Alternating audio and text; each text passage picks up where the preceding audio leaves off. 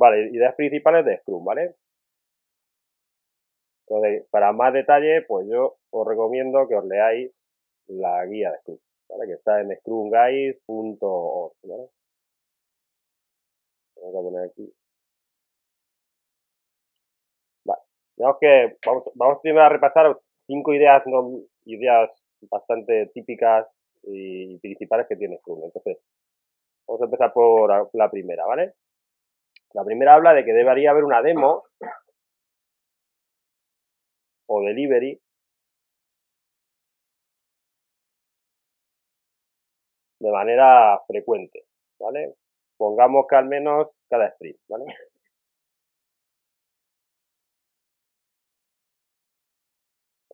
Digamos que tirando más hacia el delivery. O sea, estamos hablando de producto potencialmente entregable con condiciones suficientes como para poder pasar a producción si fuese necesario desde el punto de vista de negocio.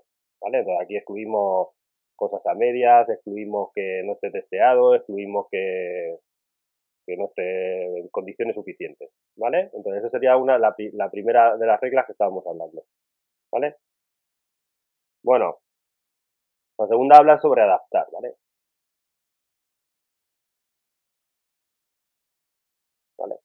Estabilidad, frente a la predictibilidad esta que te hablamos más, más típica que tiene que tiene un ciclo de vida más basado en cascada y similares, ¿vale?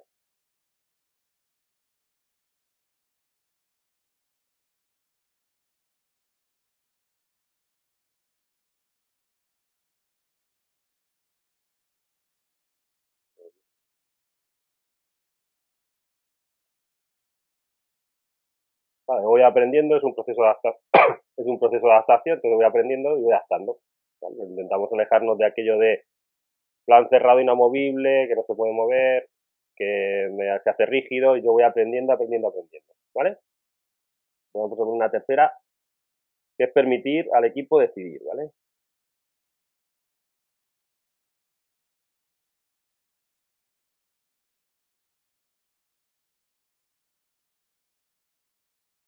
Esto está relacionado con qué? Con el tema de la autoorganización. ¿vale?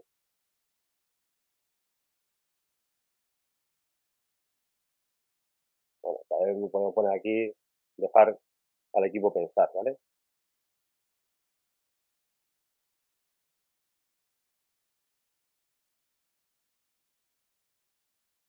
Bueno, para ser explícitos, incluso podríamos decir que los jefes dejen pensar al equipo. ¿Vale? Que no haya una única persona única, única que toma las decisiones, la única que piensa, sino que haya aporte por parte de todo el mundo, ¿vale? Bajo una cuarta. Tenemos a alguien que elimina impedimentos. Bueno, elimina barras se preocupa de que se eliminen, ¿vale? Pues no, quizás no tenga siempre la capacidad de poder eliminarlos, ¿vale?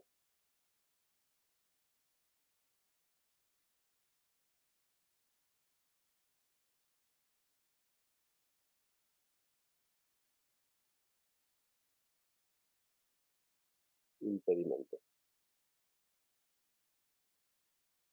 Vemos que esta figura está relacionada con la velocidad, con aumentar al máximo la velocidad. Entonces, cualquier cosa que está frenando la velocidad, primero tiene que haber alguien preocupado de que está frenando la velocidad, y cualquier cosa que esté frenando la velocidad, tener un responsable, un encargado, alguien que se preocupe de eliminar, de que, bueno, de eliminar si puede, o de que se elimine.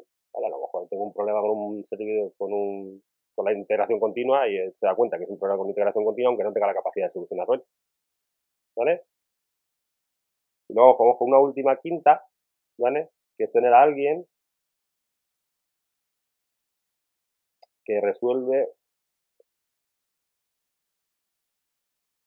que resuelve problemas, dudas respecto a negocios, ¿vale?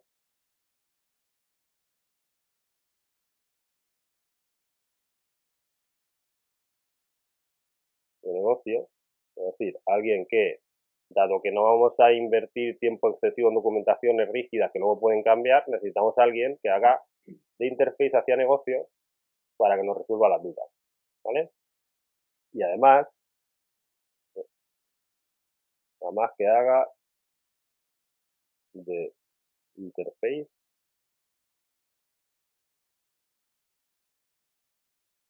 entre equipo y stakeholders.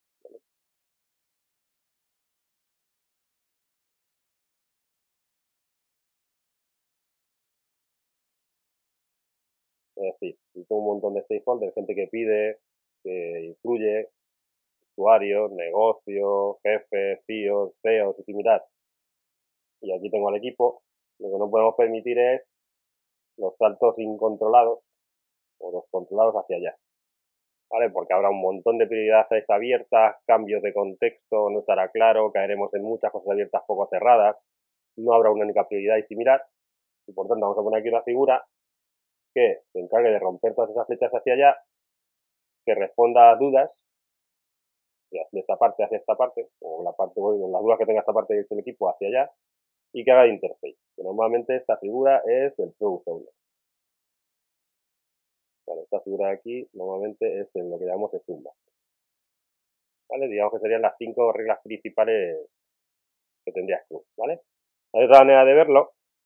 A ver si se acuerda cuando vamos a hacer otra, otra, otro conjunto de ideas típicas de Scrum, ¿vale? No sé si os acordáis cuando éramos pequeños, los estudiantes de informática, que nos decían de cuando había un problema complejo, ¿qué se hacía?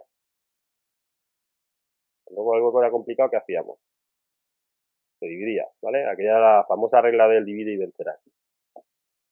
¿Vale? Que decía, eso era una regla, entiendo que no era originariamente de la informática, pero fue adoptada cuando hacíamos algorítmica. Y decía, cuando algo es complicado, lo que hacemos es hacerlo en trozos pequeñitos y se llamaba aquello el divide y vencerás. De hecho, añadiríamos incluso a esta regla no solo lo complicado y problemático hacerlo en trozos chiquititos, sino además yo añadiría hacerlo cuanto antes, ¿vale?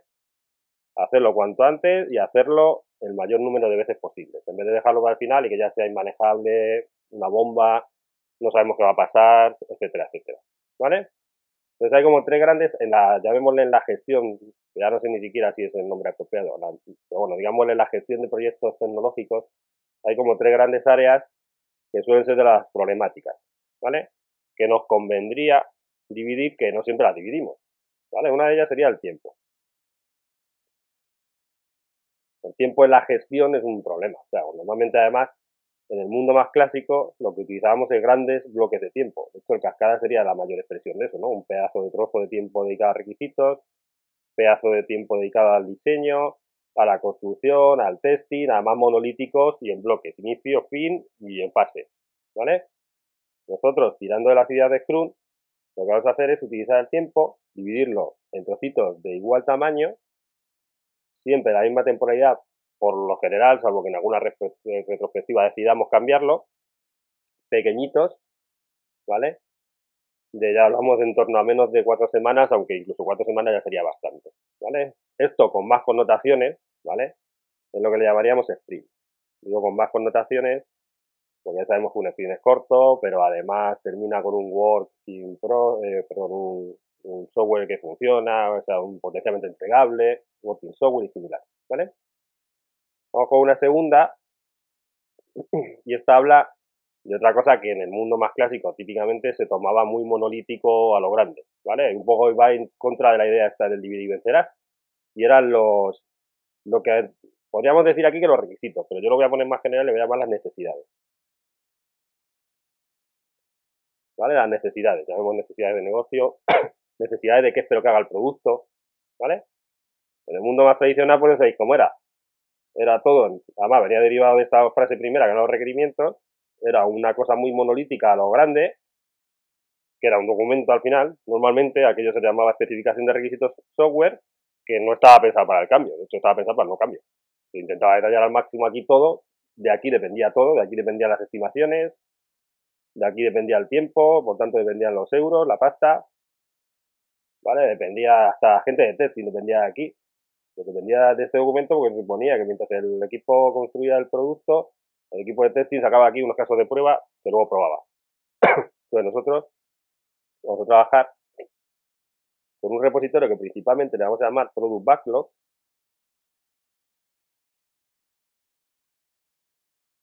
en el cual normalmente vaya items no items es una palabra bastante genérica, es decir, necesidades de negocio, cosas que espero que tengan valor a la hora de introducirlas en el producto. Normalmente digo, en este en estos ítems hay uno muy típico que se utiliza, que lo mencionamos, que es la historia de usuario. y que es bastante, un poco, sigue la filosofía que estamos hablando del dividir y vencerás, toma en pequeños trocitos lo que espero que se haga con algunos adjetivos, ¿vale? Aquí. Uno, ahí hay valor, en este product backlog, es valor negocio, hay prioridad, suele ser el qué y no el cómo. ¿Vale? Hay una prioridad, es una prioridad por valor de negocio, que no es una prioridad por estimación. Por tanto, normalmente suele ser esta una herramienta que, suele caer bajo la responsabilidad del product owner, que es el que conoce, según esto que se está contando por aquí, cuáles son las necesidades reales del negocio, que va primero, que va segundo, que va tercero. E incluso aquí podría derivarse de un montón de stakeholders e incluso, como hemos visto alguna vez, de un montón de proyectos. Proyecto 1, proyecto 2, si hubiese que tener eh, trabajar por proyectos porque no hubiese otra manera de hacerlo. ¿vale? Esto podría ser algo de un proyecto 1, esto del proyecto 2, esto del proyecto 3. ¿Vale? Valor, prioridad, qué, no el cómo. Además está a un nivel que son, llamémosle pequeñas, estos ítems pequeños, o estas situaciones pequeñas, en el sentido de que intenta evitar eh, ambigüedades y decisiones de negocio que le caigan al equipo, ¿vale? Si decimos, hazme una nave espacial, pues, o sea, habrá 20.000 millones de decisiones que habrá que hacer por parte del equipo si nadie le dice, no, mira, quiero que pongas una palanca para que cuando la baje, la nave vaya a la velocidad de la luz, ¿vale? Pues buscamos que sea muy pequeño. De hecho, lo normal es que estos trocitos que estamos haciendo aquí, obviamente, entren y no se vayan más allá de lo que sería cada sprint. ¿Vale? De hecho, eso nos va a llevar a poder hacer una pequeña cuenta que es bastante típica, no es obviamente obligatoria, de hecho, ahí, ya os digo, que algunas veces incluso nos planteamos si tiene sentido todo esto de estimar, pero una de las cuentas típicas es ver cuántos trocitos de estos hago por sprint con las condicionantes de que sean un delivery, ¿vale? Un producto potencialmente entregable, contarlos y eso me da un gráfico que es el que llamamos el gráfico de la velocidad. Vale, esto es el sprint 1, el 2, el 3, 4, etcétera, y aquí voy poniendo cuánto termino. Total, que aquí me puede salir algo así como un intervalo que me vale para saber cuánto normalmente puedo meter en el siguiente sprint. ¿Vale? bueno, y vamos con la tercera de estas decisiones. aquí. Y es, eh, hemos dividido tiempo, el tiempo es uno de esos marrones gordotes en todos los proyectos, cómo manejo el tiempo. Hemos dividido las necesidades, ¿vale? Antiguamente requisitos, eh, ahora vamos a gestionarlo con el Product Backlog, que es un conjunto de ítems con valor, prioridad para negocios, un qué, no un cómo. Se ordena por valor, que no se ordena por estimación. Y aquí vamos a dividir, que no son raro de dividir, lo que vamos a hacer es una división, vamos a tratar el tamaño del equipo, ¿vale? Porque antiguamente lo que nos podemos encontrar mucho es equipos súper grandes, típicamente jerárquicos, con un montón de niveles intermedios. Aquí está el equipo que desarrolla, o que testea, o que colabora en la construcción del producto. Hay un montón de gente, normalmente muy piramidal, ¿vale? Y esto trae, trae varios problemas. Uno de comunicación de abajo a arriba, ¿vale? Si es que la hay. Normalmente hay de arriba a abajo, pero muchas veces no hay de abajo a arriba, con lo cual, aquí arriba no se sabe la realidad de lo que está pasando abajo. Tampoco funciona muy bien de, abajo, de arriba a abajo porque se dan, se dan decisiones demasiado generales. Y eh, nuestro, el trabajo que nosotros hacemos pide mucho de microgestión, de micromanagement, o sea, de ir mucho más al detalle. ¿Vale? Y luego tiene un problema todo esto que es mucha gente. Mucha gente implica mucha comunicación. Implica mucha coordinación. Y en general implica desperdicio de tiempo. ¿Vale? Desperdicio de tiempo. ¿Vale? Nosotros vamos a tirar hacia equipos pequeños con las particularidades, un poco uniendo todo esto como se está hablando, que le vamos a poner algunos apellidos pequeños, que hemos hablado. Por tomar un número de referencia, normalmente no superamos 10, ¿vale? Vamos a hacer que sean autoorganizados, vamos a pretender que sean autoorganizados, que va en relación con esto que hablábamos por aquí, que de permitir al equipo decidir, autoorganizarse, dejar al equipo pensar, y vamos a intentar que sean multifuncionales. Vale, multifuncional va a ser lo contrario a la departamentalización, o sea, tengo un departamento de desarrollo, un departamento de test y un departamento de operaciones, en el cual cada uno puede terminar su trabajo, pero al final el trabajo de todos no está terminado. Lo que buscamos es que este equipo tenga todas las competencias para poder terminar el trabajo. O sea, pues, siendo muy simples, tenga de parte de roles y competencias de desarrollo, de testing, de operaciones, de tal manera que algo de un ítem que entra por aquí sale ya como un delivery o un producto potencialmente entregable o un working software.